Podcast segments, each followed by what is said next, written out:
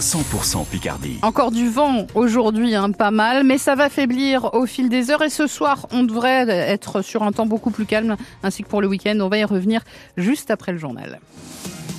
Céline Autain, pendant les vacances, on aide les aidants. En tout cas, dans cette famille d'Albert, qui passe les vacances autour de Marie-Madeleine, 78 ans, aidante pour son mari atteint de la maladie de Parkinson et lourdement handicapé. Cette mission lui laisse rarement du répit, sauf quand ses proches prennent le relais, lisons bourgeois. Comme chaque année, Marie-Madeleine reçoit une de ses filles et sa petite fille pour les vacances de Noël et la maladie de son mari n'y change rien. C'est pas parce que c'est Noël que tout s'arrête, enfin que la maladie ou autre s'arrête. Un rendez-vous annuel indispensable pour la femme de presque 80 ans qui soutient au quotidien son mari. C'est en principe euh, notre fille qui prend le relais quand il y a à sortir. Enfin, elle s'occupe euh, beaucoup de lui. C'est pas bien de le dire, mais ça me pose pas de problème. De l'autre côté de la table, Anne regarde attentivement sa mère et comprend que chaque petit geste compte. C'est pas franchement de la prise en charge parce que sur une semaine on peut pas faire euh, grand chose. Après c'est plus sortir avec elle, euh, le garder lui un moment ou alors l'emmener faire un tour. C'est le juste retour des choses. Avant nous on avait besoin d'un coup de main euh, pour garder par exemple les enfants quand on voulait partir en vacances ensemble. Voilà ils gardaient les enfants. Bah, maintenant c'est notre tour quoi. C'est la roue qui tourne. Un engagement qui passe de génération en génération jusqu'à la petite fille Zélie, 21 ans. C'est aussi pour passer vraiment du temps ensemble, euh, parce qu'il faut en profiter tant qu'ils sont là. quoi. Le grand-père de Zélie est accueilli une fois par semaine à la maison des aînés, à Hacheux en. Un rendez-vous important pour lui, mais aussi pour le reste de sa famille. Dans la Somme, l'association Bulder propose notamment du répit à domicile. Le département compte également octroyer cette année un droit au répit, soit une aide financière pour prendre des vacances. Alerte rouge levée dans le Pas-de-Calais. Les cours d'eau entament enfin leur décrue. Aujourd'hui, ils ont noyé 189 communes du département. En Picardie, l'Aisne repasse en jaune.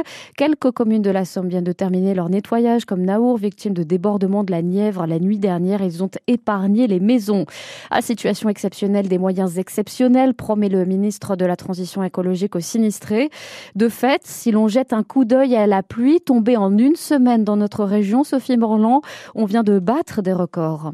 Ces précipitations sont la conséquence d'une succession de dépressions qui ont circulé au-dessus des îles britanniques. Toute la région a été touchée avec 60 mm d'eau en moyenne en 6 jours, mais jusqu'à 100 mm dans la zone qui va de Saint-Omer à Édin. C'est ce qu'il tombe habituellement pendant tout un mois de janvier normal. Avec un record autour de la 125 mm d'eau à Niel-les-Bléquins, 125 litres par mètre carré. Il a plu deux fois plus dans cette zone que du côté de Douai, le secteur le moins humide de notre région.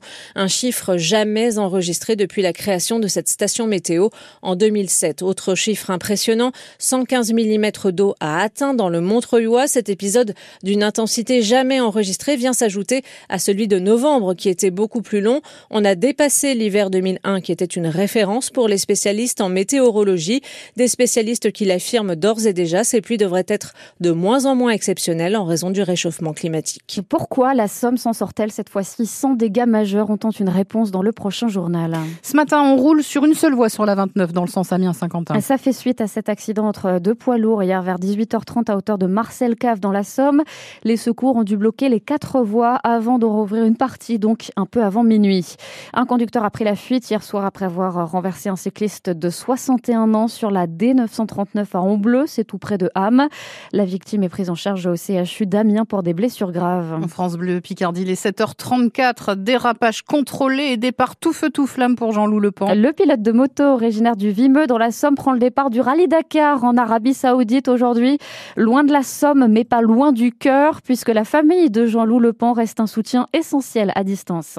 On y pense tous les jours. Après, moi, je les ai tatoués sur moi. Euh, toute ma famille est avec moi. Voilà, sur le téléphone, on a un groupe euh, famille. On s'envoie des messages euh, dès qu'on peut. On est entre 10 et 12 heures sur notre moto par jour, donc on a le temps de faire le point sur notre vie, hein, je le dis toujours.